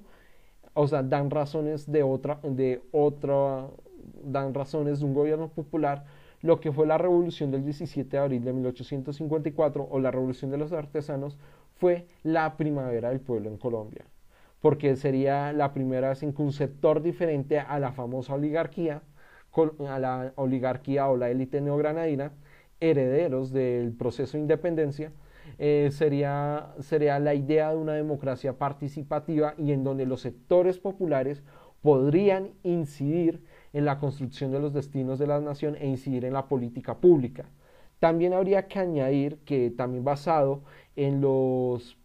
en los periodistas de, de aquel medio, el Alacrán, o sea, Posada y Gutiérrez de Piñeres, también dan la razón de que lo que ocurrió, lo que ocurrió durante el gobierno popular de 1854 fue en realidad una revolución social en Colombia, ¿Por qué? Porque tuvo todas las bases para, hacer, para pretender una, un proceso revolucionario e independiente en donde el pueblo podría tomar sus propias decisiones. Es a partir de este tipo de, eh, de ideas y de reflexiones que vamos a continuación a hablar las conclusiones sobre el legado y el impacto que generó las reformas liberales mesodecimonónicas en Colombia.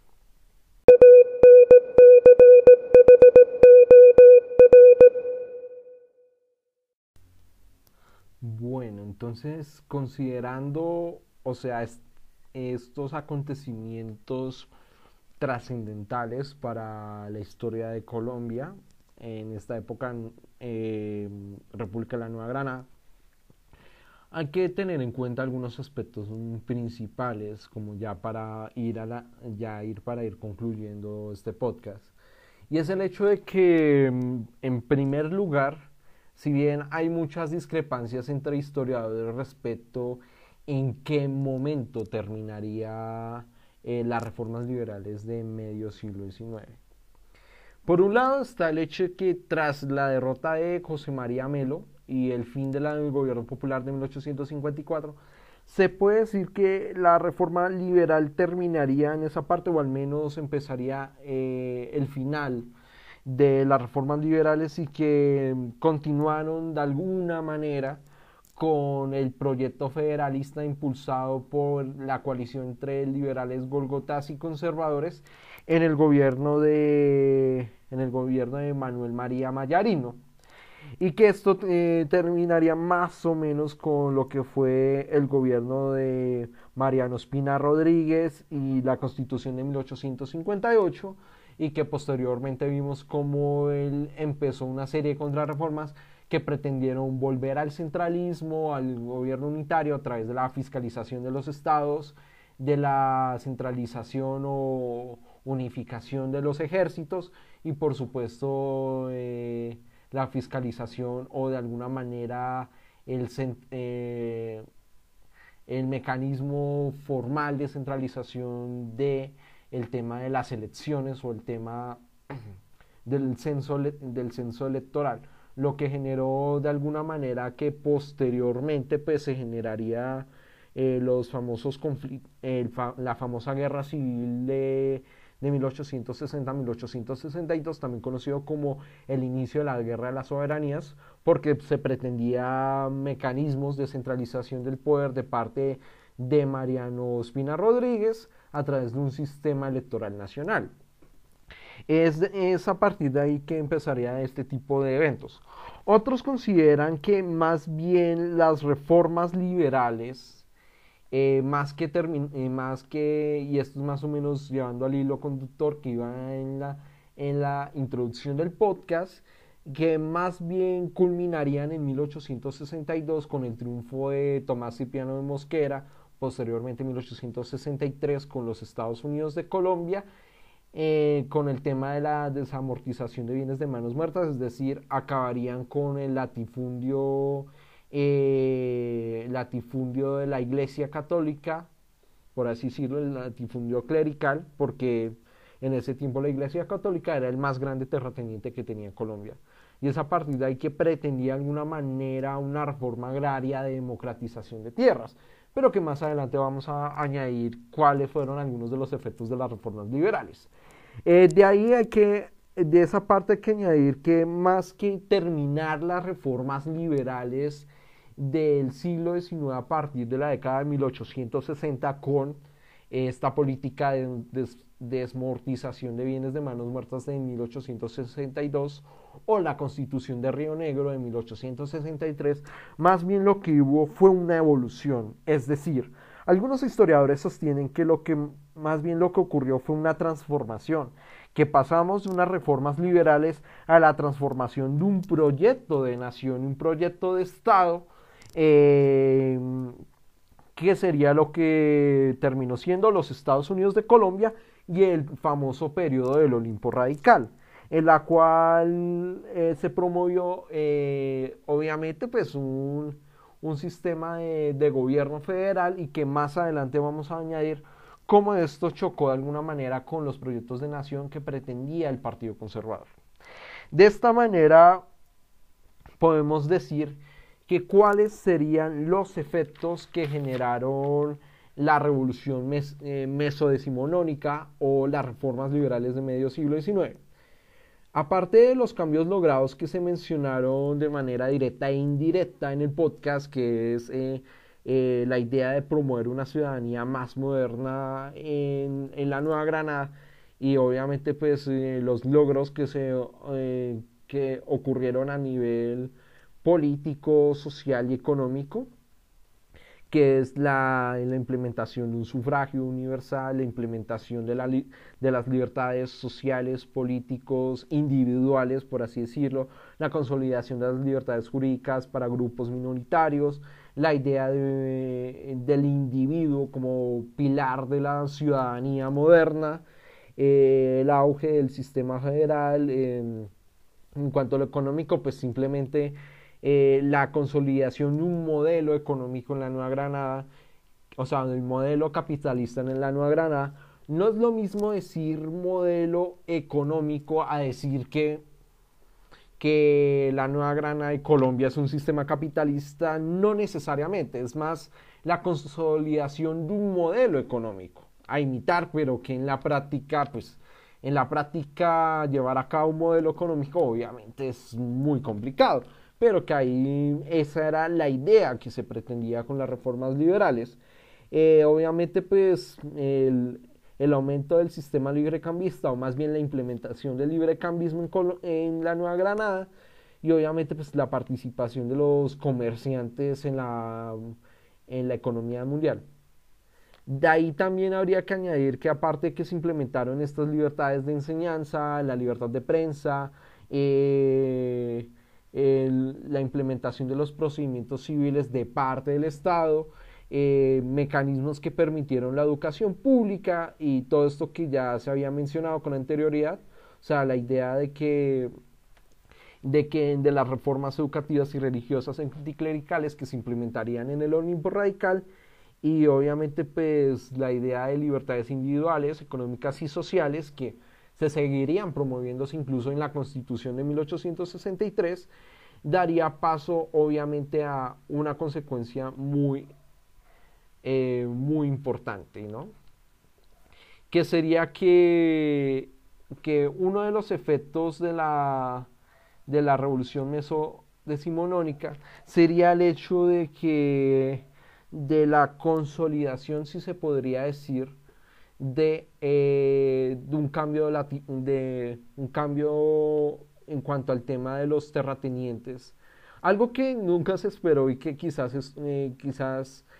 es que los terratenientes y los latifundistas eh, dejaron de ser partidarios del status quo a quizás dividirse a más que todo a beneficiar una naciente,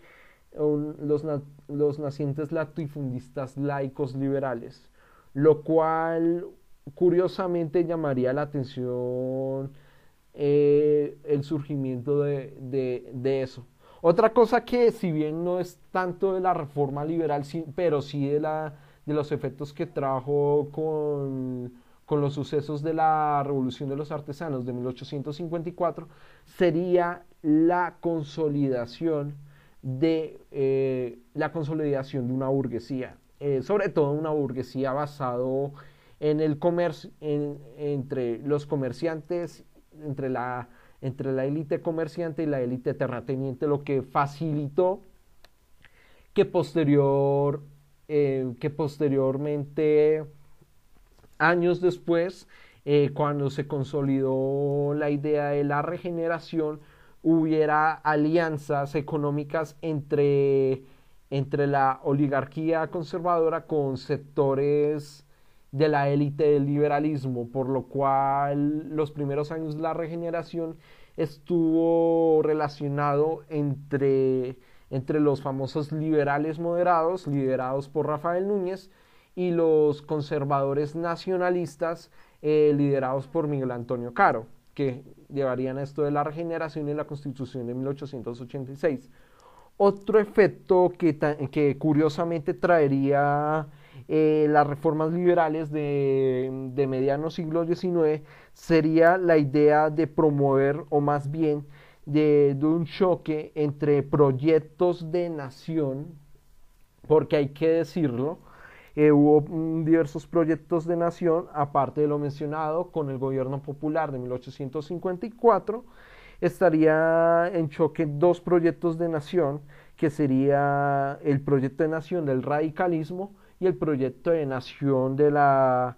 de nación del conservadurismo de la regeneración. Sus diferencias antagónicas eh, estarían entre lo que sería eh, el proyecto radical relacionado en un Estado laico, federal, cuasi parlamentario, eh, liberal, o al menos liberal Golgota, si se puede decir, y moderno, contra un proyecto de nación conservador de la regeneración, que es un Estado confesional unitario, presidencialista, proteccionista y tradicionalista.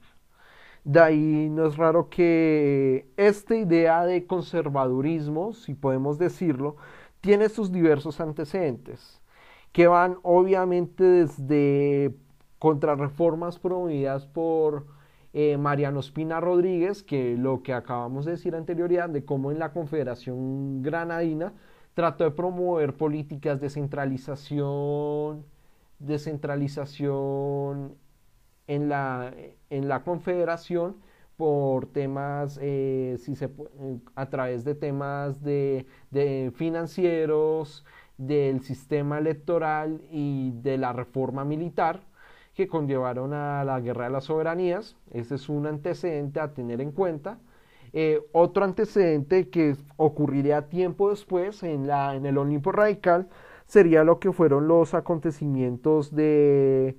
de la Guerra de las Escuelas entre 1876 a 1877, en la cuales lucharon eh, los liberales radicales contra los conservadores que defendían la importancia de la educación confesional y religiosa, o sea, en la educación clerical, basados en la idea de que la religión es un factor importante como cohesión social desde el punto de vista del conservadurismo. También hay que tener en cuenta que, eh,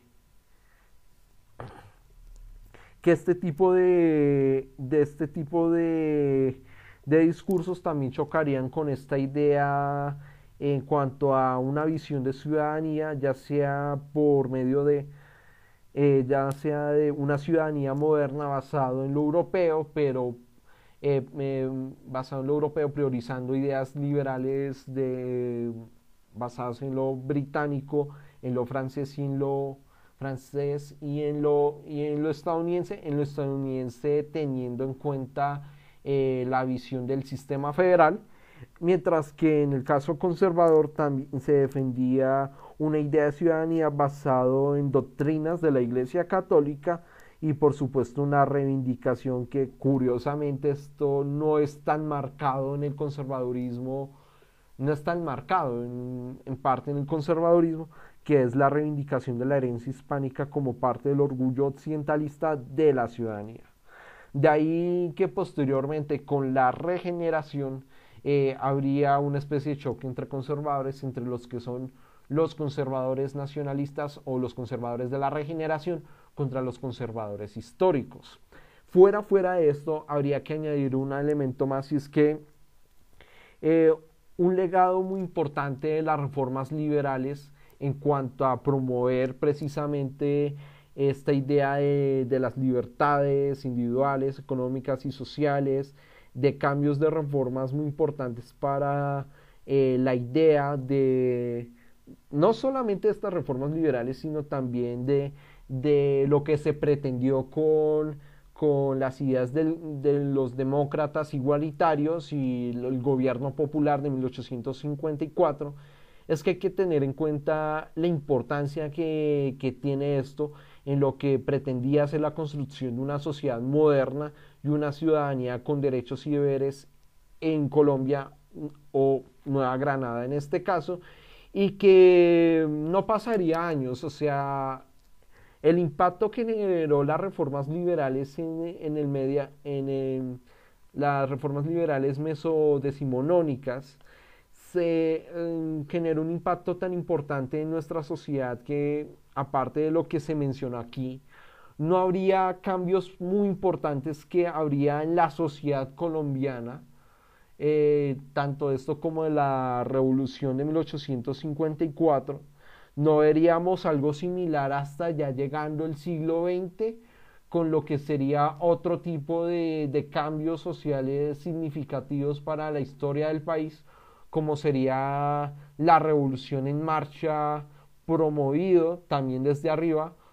eh, o sea, en el caso de las reformas liberales, eh, lo que fue la revolución, lo que fueron la revolución en marcha que promovería eh, Alberto, perdón, que promovería Alfonso. vuelvo a explicar esta parte. El impacto que generó las reformas liberales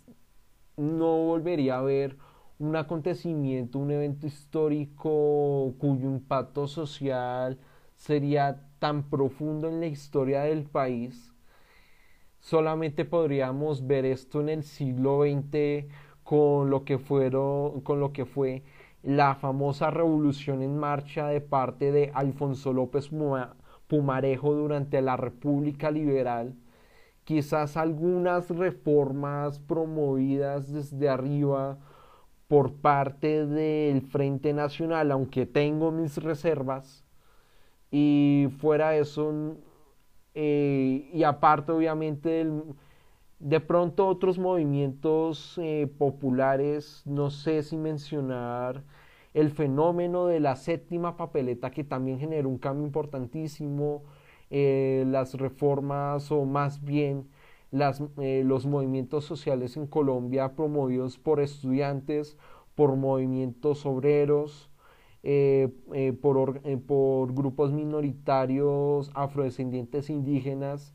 que participarían gran parte del siglo XX que permitirían de alguna manera este movimiento de lo que fue la Constitución de 1991. Y en cuanto a, temas de gobierno popular, si podríamos decirlo, aparte del el gobierno popular de 1854, eh, no habría algo similar y me atrevería a decir que de pronto el hecho eh, del, reciente gobierno de, de Gustavo Petro podría decirse que, este actual gobierno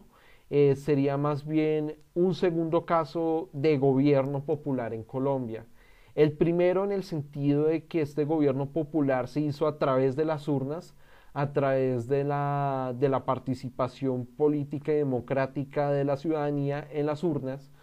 pero fuera esto, de estos acontecimientos diría que, que son un evento muy importante que marcó la historia del país. Incluso curiosamente, pese a que la regeneración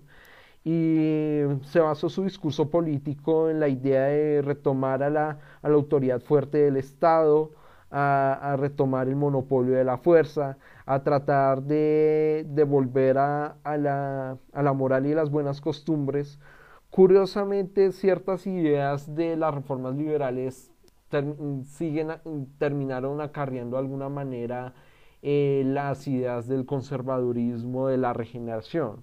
De ahí no es extraño de por qué algunos eh, burgueses del liberalismo, sobre todo el liberalismo eh, moderado, que entre, que entre sus representantes estaría José María Samper, no es raro como este grupo de liberales moderados terminarían integrándose a las filas de la regeneración. Y claramente, pues Rafael Núñez también es un caso de eso. Es un liberal, es un liberal moderado que pese a que toda su vida fue agnóstico, y eso es algo que está constatado en la historia, igual Rafael Núñez consideraba que era necesario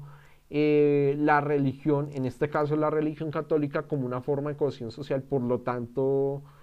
eh, por lo tanto, la regeneración no es del todo tan conservador, si lo podríamos decir, pasa que si tuvo ciertas ideas del conservadurismo como una forma de mantener el orden o ese tipo de cosas. Fuera de estas pequeñas reflexiones de mi parte, doy por terminado este podcast y en la hora que nos estén escuchando, ya sea en la mañana, en la tarde o en la noche,